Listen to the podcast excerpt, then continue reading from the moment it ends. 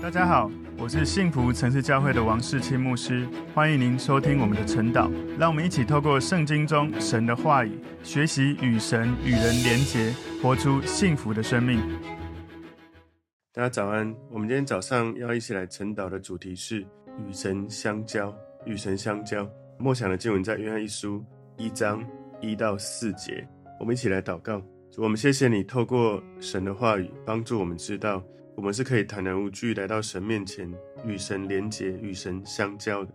感谢耶稣，你为我们拆毁我们跟神中间那个幔子，以至于我们能够随时随地与耶稣基督、与神连结、与神相交，使我们的生命从主得到喜乐满足。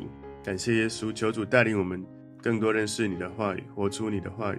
奉耶稣基督的名祷告，阿门。好，我们今天晨祷的主题是与神相交。默想的经文在约翰一书。一章一到四节，论到从起初原有的生命之道，就是我们所听见、所看见、亲眼看过、亲手摸过的。这生命已经显现出来，我们也看见过，现在又做见证，将原与父同在且显现与我们那永远的生命传给你们。我们将所看见、所听见的传给你们，使你们与我们相交。我们乃是与父并他儿子耶稣基督相交的。我们将这些话写给你们，使你们的喜乐充足。在今天只有短短的四节里面，你看到好几次一直在讲相交，所以今天主题与神相交，我们把它归纳三个重点。开始看重点之前，我稍微前情提要一下哈。约翰一书、约翰一二三书跟约翰福音都是约翰所写作的这个书卷。耶稣的十二门徒里面有三个特别跟神很亲近，就是彼得、雅各、约翰。这三个里面呢，跟耶稣靠得最近的是约翰。你再看他们最后的晚餐的时候，约翰是坐在他最旁边，靠着主的胸膛。然后他的写作里面说他是主所爱的门徒，他是唯一一个有记载在十字架下面，他就看着主耶稣在那里受难。然后甚至他也是耶稣离开这个世界之前，主耶稣最后的委托是请。约翰接待他地上的母亲玛利亚到他的家里照顾他的后半辈子，所以约翰是跟耶稣非常非常亲近的一个门徒。约翰跟他的哥哥雅各，他们有一个外号叫做半尼奇，也就是雷子，意思就是个性非常的暴躁。当他看到有人奉主的名赶鬼，但是呢，这个人又不跟门徒一起来跟随耶稣，他就有一种愤恨哦，他就禁止那个人继续服侍。然后当他看到撒玛利亚人不接待主耶稣的时候，他跟雅各就请主耶稣允许他们重演以利亚故事，就是从天上降下火来烧灭这些人。不过当他年纪越长的时候，他的雷子的性情被主的爱不断的转化，而成为一个专门在讲爱的使徒。如果你看约翰一二三书，你会看到很多他一直在讲爱；看到约翰福音也有很多。所以主耶稣升天以后。约翰他住在耶路撒冷，他知道主耶稣把天国的钥匙交给彼得，所以他就守住他的地位，在圣灵的带领之下去协助彼得建立教会。所以他跟彼得是非常紧密的合作，他们一起同心合意，恒切祷告。在五旬节圣灵降临之后，他们一起起来去传福音。彼得跟约翰他们在美门口一起帮那个生来就瘸腿的人来医治他，然后对百姓。做了复活的见证，然后呢，后来他又一起被这个政府官员扣押，然后在这个耶路撒冷陷落之前呢，约翰他所做的服事已经慢慢移向往那个小亚细亚一带的这些教会当中去服事。他常住在以弗所，最后他在罗马的暴君多米田那个时候，他被从以弗所充军到拔摩海岛，在爱琴海的一个荒岛，他就在那个地方遇见主。写下启示录，所以我记得我之前在主日有分享过，有教会的传闻，就是他曾经在暴君的这个惩罚之下，把他放在油锅，可是竟然不会死，而这个皇帝吓到，就干脆把他放逐到这个巴摩海岛去。后来换了皇帝之后，他又离开了这个巴摩海岛哈，所以其实约翰他应该是耶稣的门徒里面活得最久的，活到一百岁左右。这一本约翰一书呢，为什么会写作呢？因为当时有一些异端的学说，在从第一世纪的末期，在教会中开始产生影响。约翰呢，在这个约翰一书里面用长辈对晚辈说话的语气，应该他是年纪很长，是他比较晚年的作品哦，所以他当时呢，大概写作的时间可能大概西元九十到九十九年左右。他写书的这个受众是给各地教会的信徒，当时有一些异端哦，在西亚西亚这些教会中间，有一些诺斯底主义的异端在影响许多的信徒，所以约翰特别写书信要去。针对这些异端的错误的邪说，哈，有一些辩驳，让信徒能够分辨真理。这异端呢，就否认耶稣是太初就存在的那一位。但是呢，约翰一书一章一节一开始就讲，耶稣是从起初原有的生命之道。特别这个诺斯底主义，他们有一个幻影说，他们说耶稣不是真正实体的人，他只是个幻影，在这个世界。这个幻影说是说灵。才是最好的，而肉身是邪恶的，所以不可能神会道成肉身。但是呢，约翰一书一章一节，约翰很清楚指明，耶稣基督是手可以摸到、眼可以看到、耳朵可以听到，很实际的一个有肉身的人，因为他亲眼就在他面前经历过。异端还有很多的这些学说哈，所以这一卷书主要在帮助信徒明辨异端跟真理。所以这一卷约翰一书很重要的就是。在历代教会对抗异端邪说，哈，非常重要的宝典。基督教纯正的信仰能够存续呢，这个约翰一二三书是非常重要的。所以这一卷书，约翰一书，它有一个很重要的核心主题，叫做相交，生命的相交，连结的生命。因为你跟神的相交，你有正确的信仰，你就会从神得到喜乐充足的生命。我们的生活当中最重要的事情，最重要的根基，不是。怎么处理事情，而是我们人跟人的关系。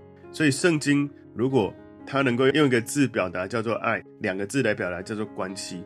神把关系连结的渴望放在每一个人的心里，神希望我们透过跟别人建立关系，从这样的渴望得到满足。所以约翰告诉我们，关系在这一卷书如此的重要，要邀请你跟神建立关系，跟人建立关系。事实上，也是我们在二零二三年年度主题。爱神爱人，所以今天的主题第一个重点是从关系的核心开始，从关系的核心开始。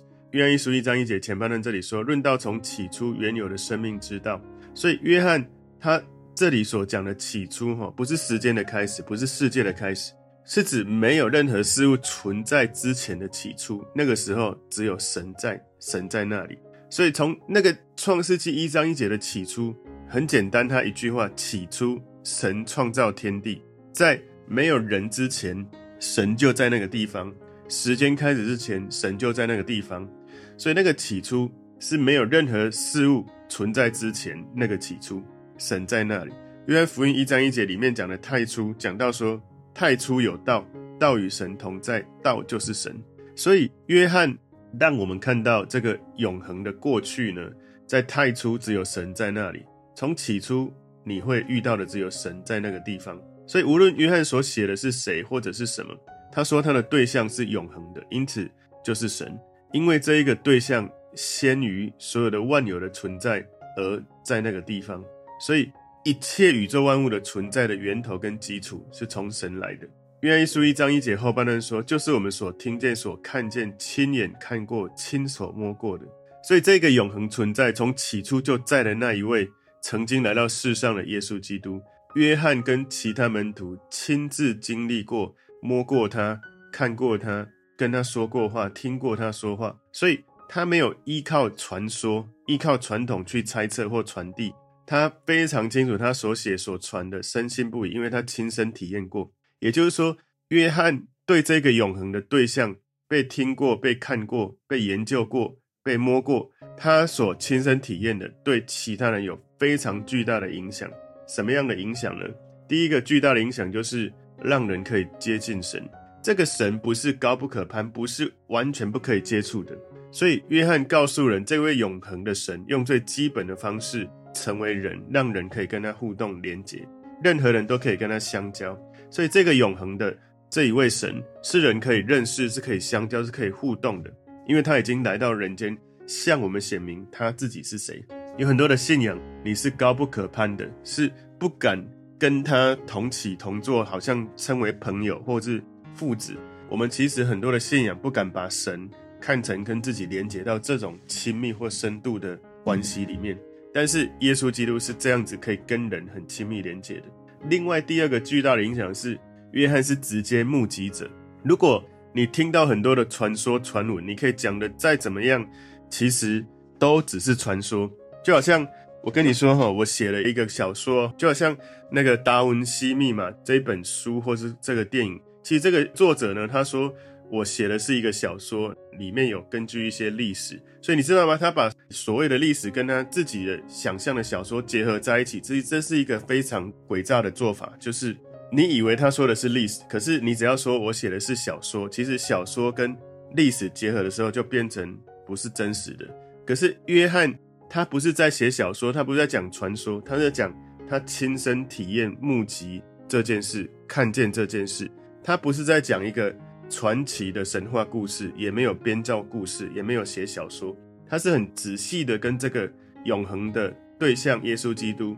亲身互动过，他知道他在说的人是谁。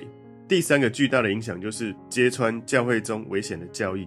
这个潜入教会的危险教义就是诺斯底主义哦。诺斯底主义他的这些教义里面，他虽然说耶稣是神，可是他说他不是实体的人，不是自然环境中一个生物性的人，他是一种假的肉身的幻影。这个是诺斯底主义在讲。不过，约翰他就说：“我听过他，看过他，摸过他，跟他对话过。”所以，约翰他确认这一位在肉身的身体跟其他的人一起同在的永恒存在者。他提到耶稣是生命之道。这个道呢，在约翰福音一章一节，他说：“太初有道，道就是神，道与神同在。”他讲的就是耶稣基督。道有一个词叫 logos，哦这个词呢，对于在约翰那个时代的希腊跟犹太世界很重要。对犹太人来说，神常常被称为道 （logos），因为他们知道神在他的道里面完全的显明神自己。对于希腊人来说，很多世纪以来，他们很多的哲学家在讨论 logos，是宇宙创造跟智慧的基础，是掌管万物的终极的原因。所以这个 logos 是希腊文哦。所以好像约翰对每个人说：“你们所谈论、所描述多个世纪的 logos。”我们听见过、看见过、亲眼看过、亲手摸过，所以我告诉你们有关他的事。约翰一书一章二节的前半段说：“这生命已经显现出来。”所以这个生命显现出来，意思是它是真实的，有真正的身体。约翰用目击者的身份，很庄严的做见证，说这是真的，这是事实，不是神话，不是很久很久以前，是约翰直接用目击者说这是真的。然后约翰一书一章二节后半段说，我们也看见过，现在又做见证。请注意，他说我们不是只有他一个人哦，是这一群耶稣的门徒们，我们都看过，为他做见证。所以约翰他称耶稣为永远的生命的时候，他想起耶稣曾经对他说的话，他重复表达在这一封书信第一句话所表达的思想：耶稣他是永恒的，他是神。我们可以说人是永恒的，从这个。人是永恒这个意思来说，请注意听哦。人是永恒的意思是从你出生开始到未来，从未来的意义上讲，人是永恒的，人是永远不会灭亡，是不朽的。当你信靠主的时候是这样，没错。但是从人之前过去的意义上来讲，人并不是永恒，因为你在你出生之前并不存在。所以从过去的意义来说，从说某一件事物是永恒的，如果你说这个。人事物是永恒，从过去的意义来说，意思就是他这个人事物是跟神是同等的，也就是耶稣从过去到现在到未来都跟神是同等存在的。所以换句话说，耶稣就是神。弥迦书五章二节也宣告耶稣是永远存在的。里面讲到说，伯利恒以法他，你在犹大诸城中为小，将来必有一位从你那里出来。在以色列中为我做掌权的，他的根源从亘古，从太初就有。所以这里“太初”这个词，它的意思就是在一切的尽头之外，在所有万物发生之前、出现之前，在所有时间出现之前，那个太初，耶稣就在那里。约翰一书一章二节第三小段说：“将原与父同在且显现于我们那永远的生命传给你们。”所以这里就提到。父神跟子神永恒的关系，父神跟子神有永恒的爱跟相交的关系。耶稣他在约翰福音十七章二十四节有提到，他说：“因为在创立世界以前，你已经爱我了。这个世界开始之前，圣父、圣子、圣灵已经是存在，而且彼此相爱，彼此连结。所以这样子永恒的关系，在圣经有明确的描述。我们可以根据简单的逻辑来理解，就是约翰一书四章八节讲到神就是爱。当我们看到这个弥迦书五章二节讲到耶稣他是永恒存在的，我们就知道在永恒存在里面，神不是孤立的，他是三位一体。爱呢，需要有对象，万物受造之前有一个时期。在那个时期里面呢，就是所有万物还没有被造之前呢，在宇宙里面有三位一体的神，不同位格之间，圣父、圣子、圣灵彼此之间的爱。我再讲一次，如果你只有孤立一个单独的存在者，你是不可能有人可以去爱，也没有人会去爱你。可是呢，神他是三个位格在一体里面，所以与父同在呢，这里。将原与父同在这个四个字“与父同在”这个词，表明说这个永恒的神，他本身是永恒生命的存在。不过呢，他有圣父、圣子、圣灵。约翰他提到有关三位一体这样的论点哦，独一的神他有三个位格，这三个位格彼此同等又同源，可是他们又在位格上有区别。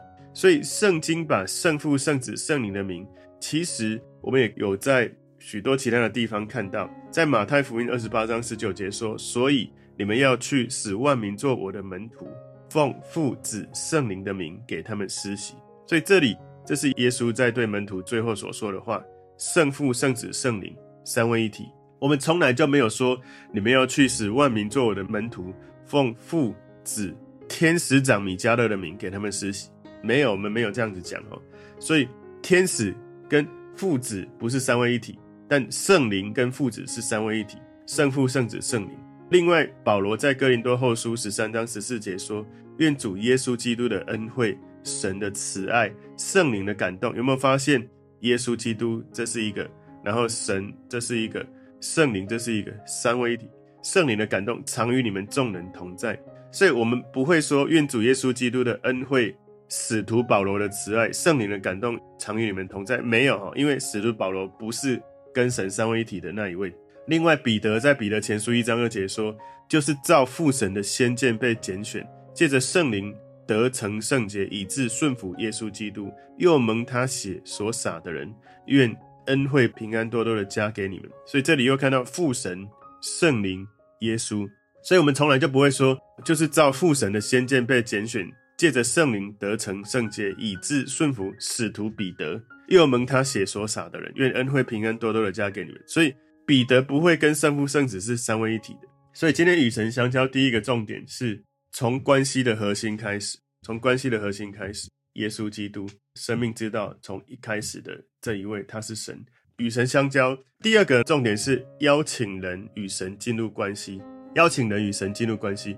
约翰一书一章三节说：“我们将所看见、所听见的传给你们。”使你们与我们相交，所以约翰在传递这位永恒存在，他来到这个世界用肉身显现，而本身他就是神的这位耶稣。可是他又跟圣父有不同位格这样子的神，目的要让读者跟神的百姓跟神自己来相交。所以，就算你真的无法完全明白三位一体的奥秘，你可以享受跟神跟人的相交。就算你不知道你的眼睛视觉怎么样运作的每一个细节。你还是可以用你的眼睛的，就算你不知道水所有的成分、所有的矿物质有多少，你还是可以因为口渴去喝它的。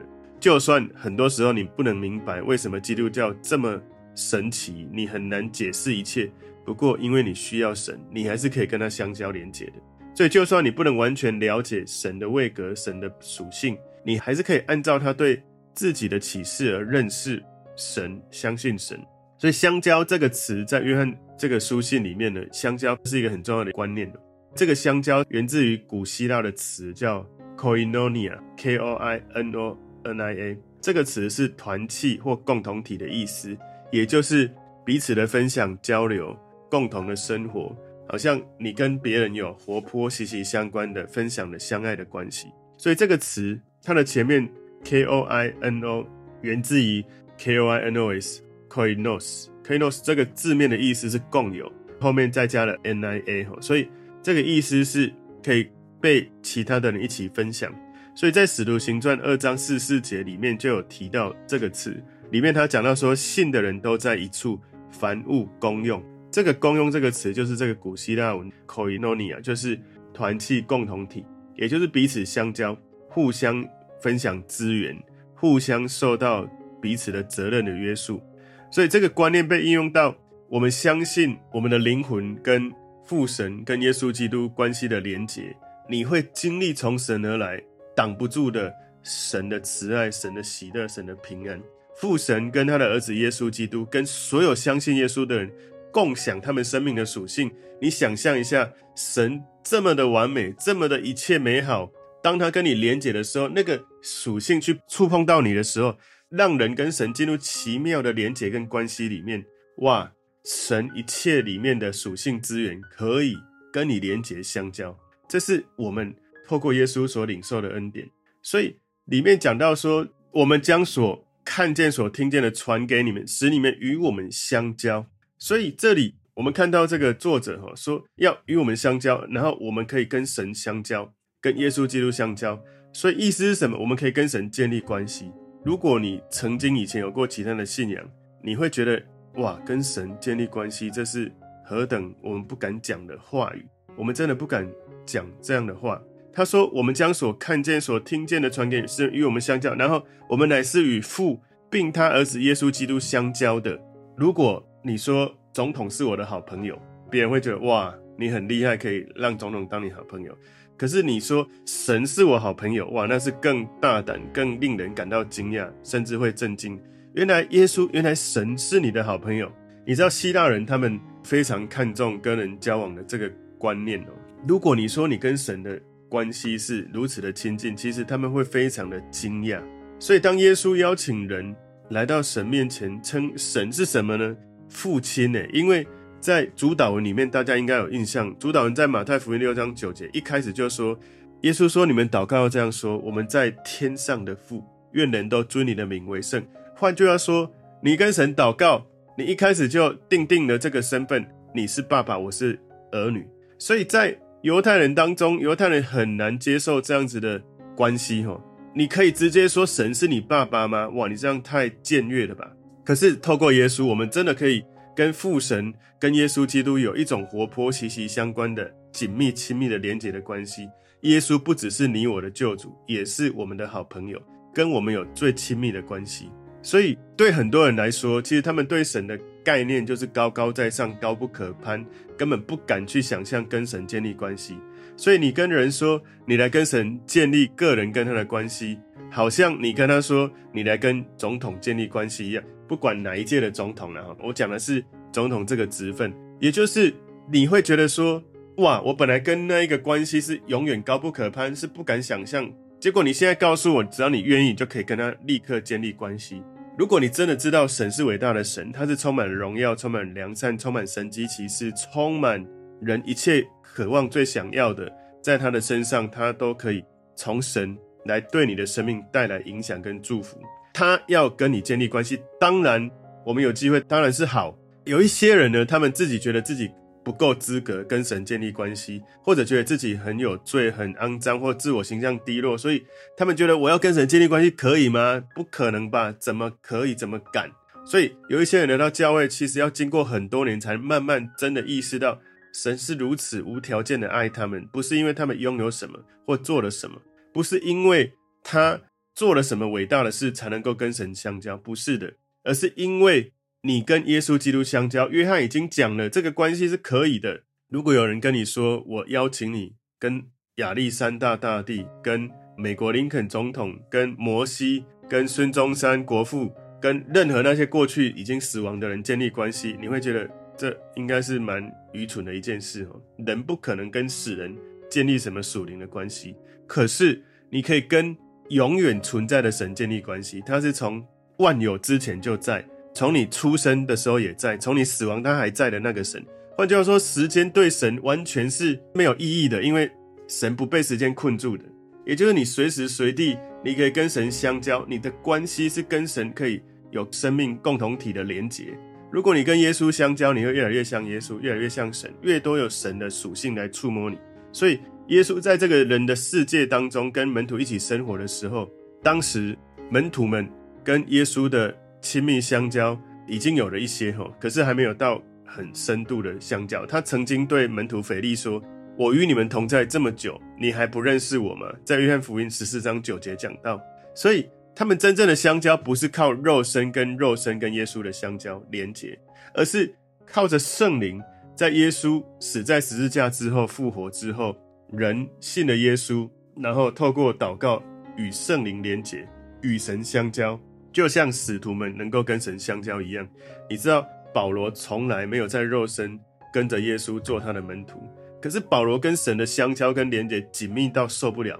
他不用肉身跟耶稣相交，耶稣还在这个世界的时候，那个相交的程度没有比他死后门徒们跟神相交的程度更深。因为靠着圣灵，人跟耶稣基督建立了生命的连结跟相交，圣父圣子同意让我们加入他的爱跟相交的关系，而耶稣要门徒们等候圣灵，等到圣灵降临再去服侍，以免你靠你自己的能力。所以。耶稣他进到我们的生命里面之后，圣灵进到我们的生命，你知道神是你的天父，是你的父神，所以耶稣跟父神之间这种亲密连结的相爱，他渴望我们跟天父也可以有经历这样的相交。所以约翰他说，使你们与我们相交。约翰首先考虑的是与神的百姓相交，因为我们实体就是人跟人容易互动。然后呢，相交最甜美的是，除了你跟人的相交。是你在跟人在一起相交的时候，感受到神的同在。跟人在一起，好像一百二十个门徒他们一起祷告聚集的时候，哇，最甜美的时候就是圣灵降临的时候，所有人圣灵充满，说方言，然后神迹奇事开始发生。彼得第一篇讲到三千人信主，所以约翰他讲到说，与我们相交，与父并他儿子耶稣基督相交，所以约翰就提出了这位永恒存在的耶稣。他是生命之道，他是真正的神，他叫做耶稣，他是基督，也就是弥赛亚。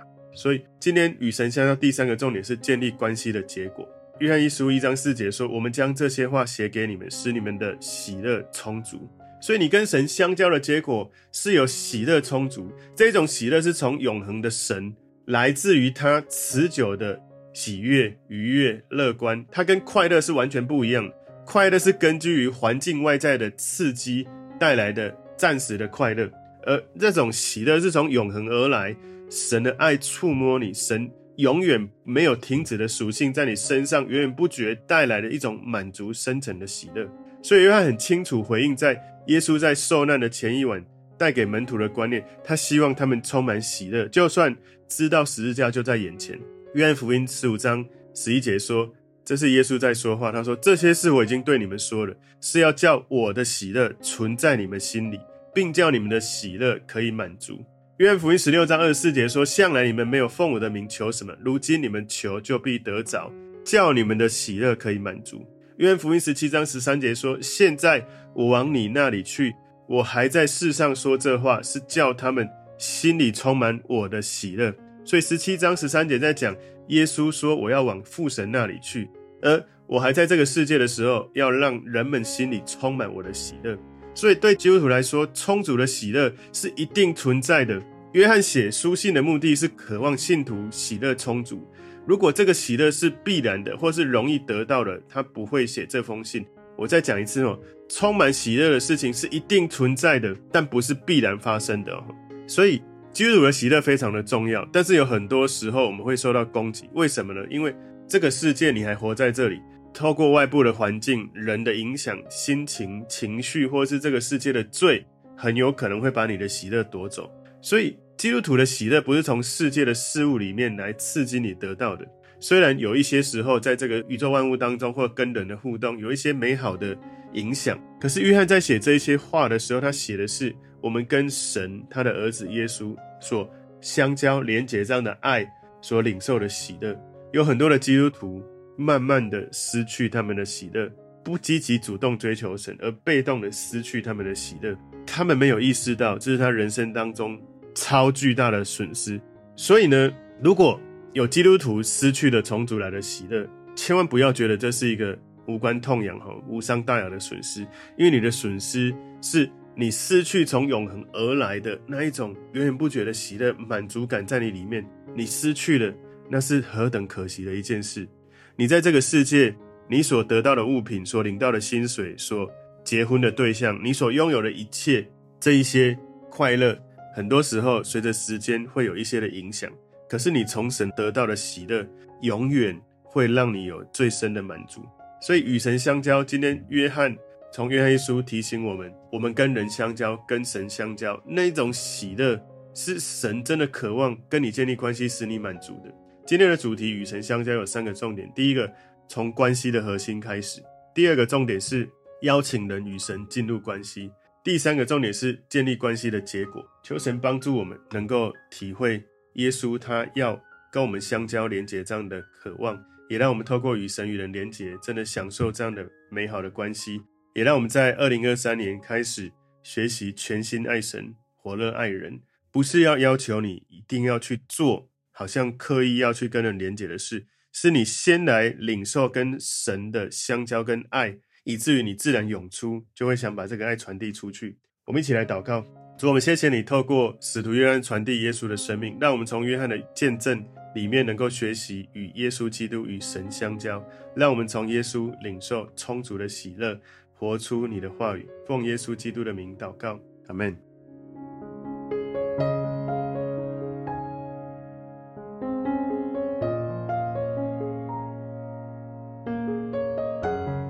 朋友们，如果这个信息对您有帮助，请您在影片下方按赞、留言，并分享给您的朋友，分享在您的 IG、Facebook。Line 或者其他的社群媒体上面来祝福您的朋友，当然也别忘了订阅我们的频道和开启小铃铛，这样您就可以收到我们最新的影片通知哦。